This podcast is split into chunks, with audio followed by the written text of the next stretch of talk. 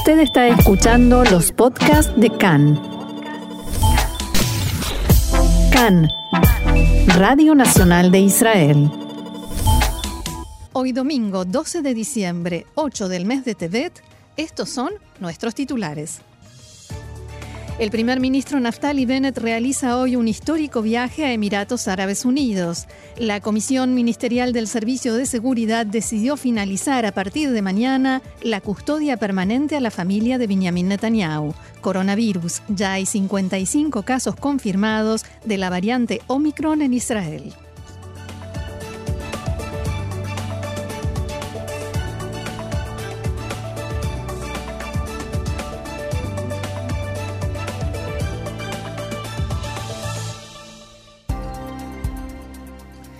Vamos entonces al desarrollo de la información y comenzamos con coronavirus porque el Ministerio de Salud informó anoche que fueron detectados 20 nuevos casos de la variante Omicron en Israel, con lo cual la cantidad de personas infectadas es ahora 55.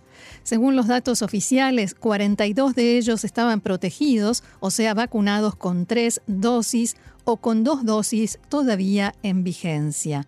Hay 51 casos más que se estudian en este momento porque hay alto grado de sospecha de que se contagiaron con esta variante.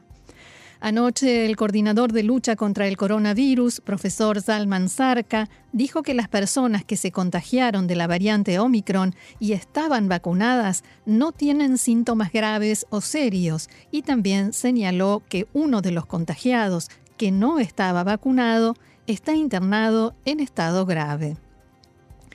En diálogo con Canal 11 de Cannes, el profesor Zarca se refirió a la posibilidad de que tengamos que recibir la cuarta dosis de la vacuna.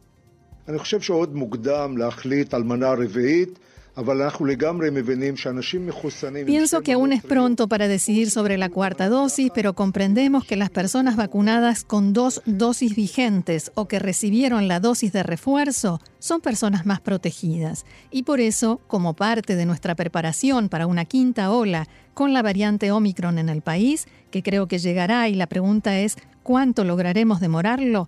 Es importante que nos encuentre con anticuerpos en un nivel alto. Día tras día descubrimos nuevos datos, recibimos información de Gran Bretaña, Dinamarca, Sudáfrica. Absolutamente hay posibilidad de que dentro de unos días digamos que hace falta otra dosis de la vacuna. Por otra parte, el Hospital Sheba publicó anoche nuevos hallazgos de una investigación que indican que las personas vacunadas con tres dosis están más protegidas frente a la nueva variante, especialmente casos graves. Al mismo tiempo, de acuerdo con esta investigación, las personas vacunadas solo con dos dosis tienen una protección relativamente baja contra la variante Omicron y están expuestos a la enfermedad en estado grave.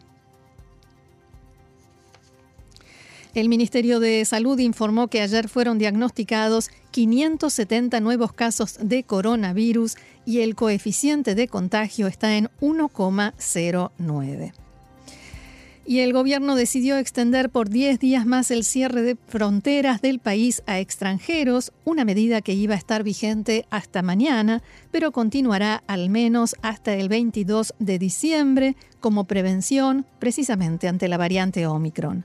Además, a partir de hoy y durante los próximos 10 días, toda persona que regresa al país desde el extranjero, ya sea un país naranja o rojo, el que fuere, debe cumplir un aislamiento de tres días. Al término de esos tres días, además del análisis de coronavirus que debe hacerse en el aeropuerto Ben Gurión, deberá realizar una prueba PCR. En la industria del turismo ya se encienden las alarmas y temen que este sea solo el principio de más y más restricciones que vuelvan a afectar a este castigado sector de la economía israelí.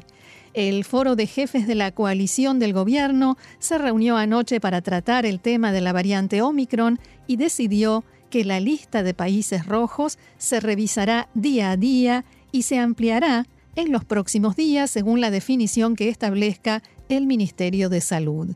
El primer ministro Bennett dio instrucciones para aplicar el cumplimiento de las normas de la etiqueta verde también en los centros comerciales en coordinación con los ministerios de Economía y de Finanzas. Los líderes de los partidos de la coalición discutieron también vías para aumentar el ritmo de la vacunación y el cumplimiento de las restricciones. En la reunión, Bennett dijo que Israel se encuentra en una situación que la de los demás países del mundo, pero no podemos dormirnos sobre los laureles, dijo, frenar la expansión de la enfermedad e impedir una situación de pérdida de control es lo que debemos hacer. En la mañana de hoy el primer ministro dijo que Resulta ser que la decisión que tomamos hace dos semanas de cerrar las fronteras del país debido a la variante Omicron fue correcta, a pesar de que muchos dijeron que era exagerada. Bennett aseguró que hay que aprovechar cada día y sencillamente vacunarse. También señaló que el gobierno está evaluando la posibilidad de dar la cuarta dosis de la vacuna a la población en riesgo. Seguimos con coronavirus porque hoy comienza la vacunación de niños de 5 a 11 años en escuelas y jardines de infantes de algunas localidades donde el porcentaje de vacunación es especialmente bajo. Las autoridades decidieron comenzar con 10 escuelas e ir ampliando la campaña de vacunación a todo el país. La vacunación comenzó hoy a las 7 y media de la mañana y continuará después del horario escolar para facilitar las cosas a los padres que quieran acompañar a sus hijos y estar con ellos cuando reciben la vacuna. Pero para ello, o sea, para quedarse con sus hijos, deben cumplir con las normas de la etiqueta verde. Para que el niño pueda ser vacunado se requiere la autorización por escrito de los dos padres y no hace falta traer la libreta de vacunación. Las mutuales de salud reciben en forma directa la información una vez que el niño ha sido vacunado. El objetivo, por supuesto, es mejorar la protección de los niños contra el coronavirus. Hasta ahora fueron vacunados poco más de 100.000 niños de 5 a 11 años.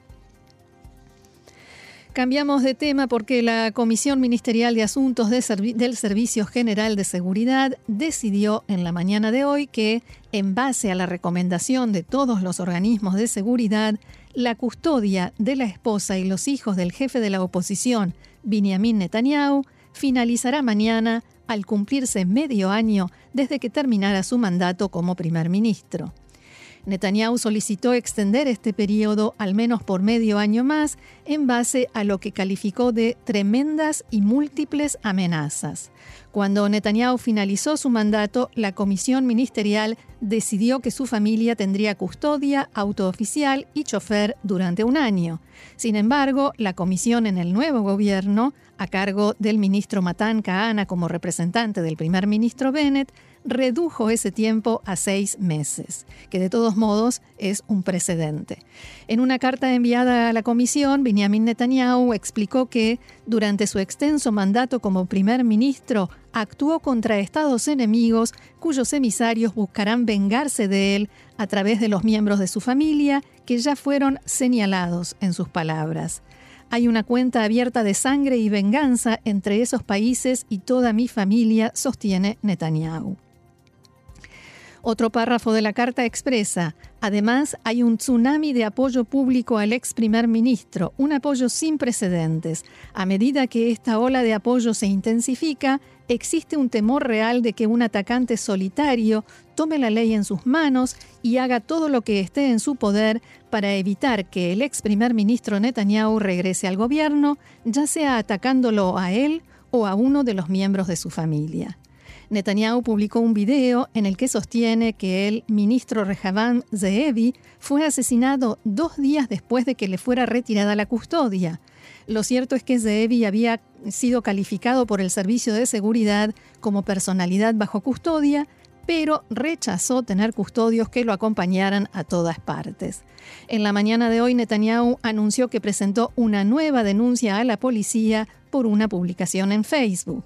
Tras conocerse la decisión de la comisión, el ministro de Seguridad Pública, Omer Barlev, dijo que esta, cuando el Servicio de Seguridad, la policía y el Mossad dicen que no hay una amenaza real contra la familia Netanyahu, esta decisión es fácil. Barlev escribió en Twitter que confía en las fuerzas de seguridad de Israel y que si se registra una amenaza, sabrán detectarla y neutralizarla. Allegados a Netanyahu reaccionaron diciendo que lo resuelto por la comisión pone en peligro a su esposa e hijos y que es una decisión política, escandalosa e irresponsable que fue tramada de antemano. También dijeron que la comisión ignoró por completo la opinión profesional de la unidad de seguridad de la oficina del primer ministro, Maguen, que exigió que se continuara con la protección a la familia Netanyahu.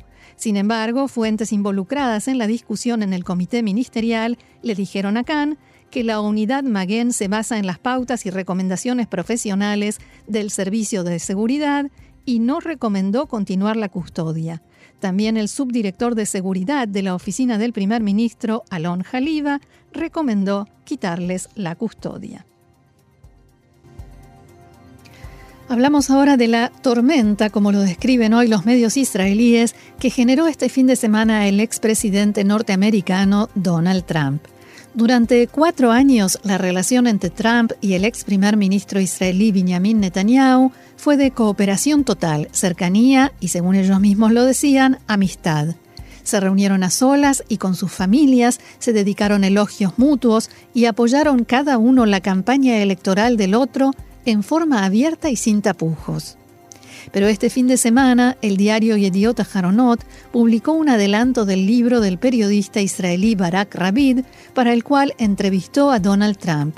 Las declaraciones de inmediato resonaron en Israel y también ocuparon titulares en Estados Unidos, donde destacaban especialmente el insulto que Trump le dedicó a Netanyahu, que por una cuestión de buen gusto me voy a permitir no repetir ni mucho menos traducir.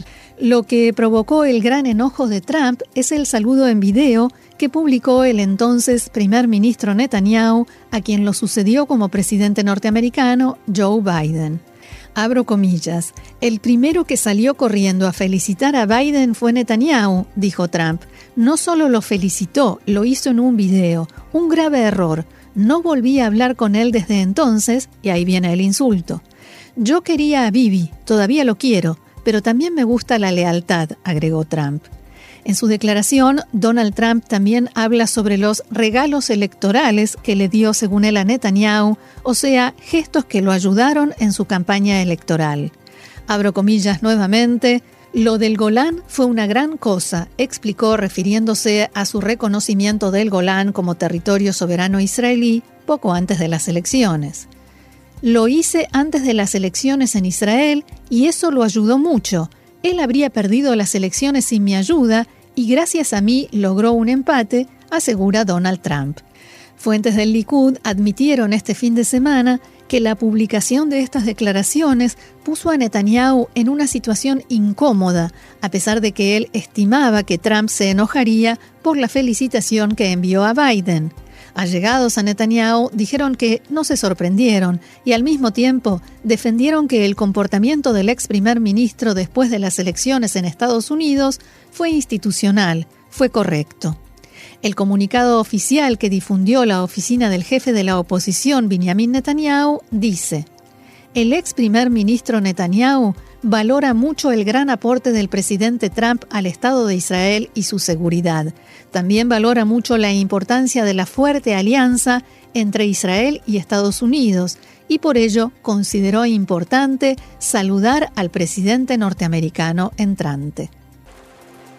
Seguimos adelante con la información. Una fuerte explosión sacudió el campamento de refugiados palestinos, el Burj al-Jemali, en la ciudad portuaria de Tiro, en el sur del Líbano, el viernes cerca de las 9 de la noche.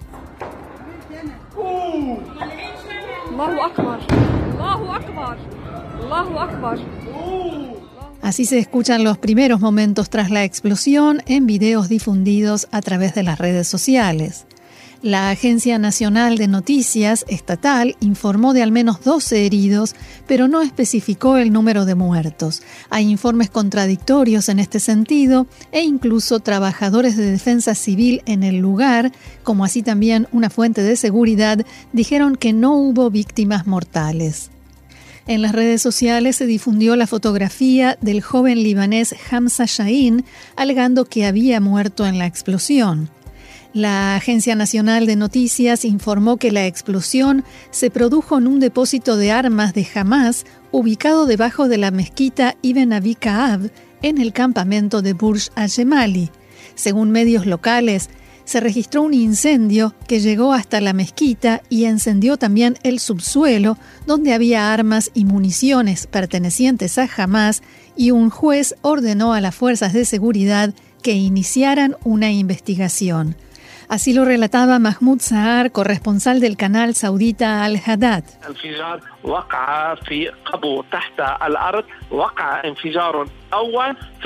La explosión se produjo debajo de la tierra. Hubo un estallido y después varias explosiones más, lo cual indica que en el lugar había cohetes, bombas de mortero, explosivos o municiones para armas de tamaño mediano. Varias facciones palestinas armadas, entre ellas Hamas y el movimiento Fatah, tienen un control efectivo sobre aproximadamente una docena de campamentos palestinos en el país a los que las autoridades libanesas no ingresan. El ejército del Líbano cerró las entradas al campamento de refugiados y rápidamente los bomberos controlaron el fuego. En la mañana de ayer, la organización Hamas difundió un comunicado en el que niega que la explosión se debiera a la presencia de armas en el lugar y condena esas versiones.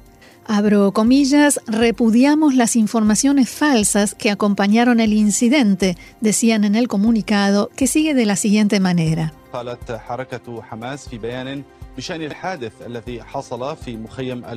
El incendio se produjo debido a un cortocircuito en el depósito donde había tubos de oxígeno destinados a personas enfermas de coronavirus. También había productos de limpieza y otras sustancias para la lucha contra la pandemia. El fuego se extendió y llegó a varias zonas. Los daños fueron limitados. Sentimos lo sucedido y expresamos nuestro dolor por ello. Los videos de la escena compartidos por los medios locales muestran una serie de pequeños destellos rojos brillantes sobre la ciudad, seguidos de una gran explosión y estallidos posteriores. Alrededor de la mezquita, tanto comercios como viviendas resultaron severamente dañados y lo sucedido vuelve a poner sobre el tapete en el Líbano el tema del armamento ilegal almacenado en el corazón de las concentraciones de población civil. A esto se refirió anoche el ministro de Defensa Benny Gantz en un congreso de la comunidad judía en Estados Unidos.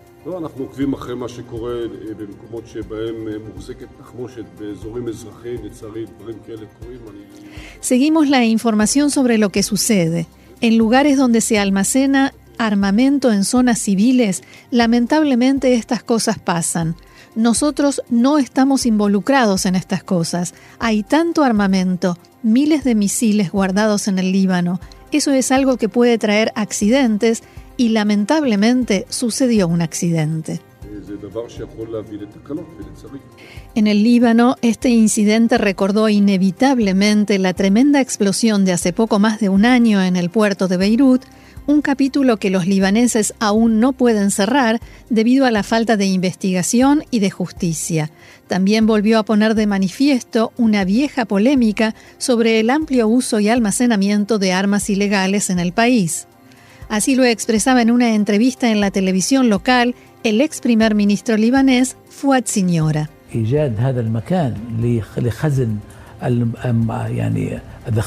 El uso de ese lugar para almacenar armamento es algo inadecuado, prohibido. Debemos tomar medidas de prevención contra estos peligros, como este lamentable incidente. La cuestión básica es que es inaceptable que en el Líbano haya armas ilegales en manos de factores que no sean las autoridades oficiales del Líbano.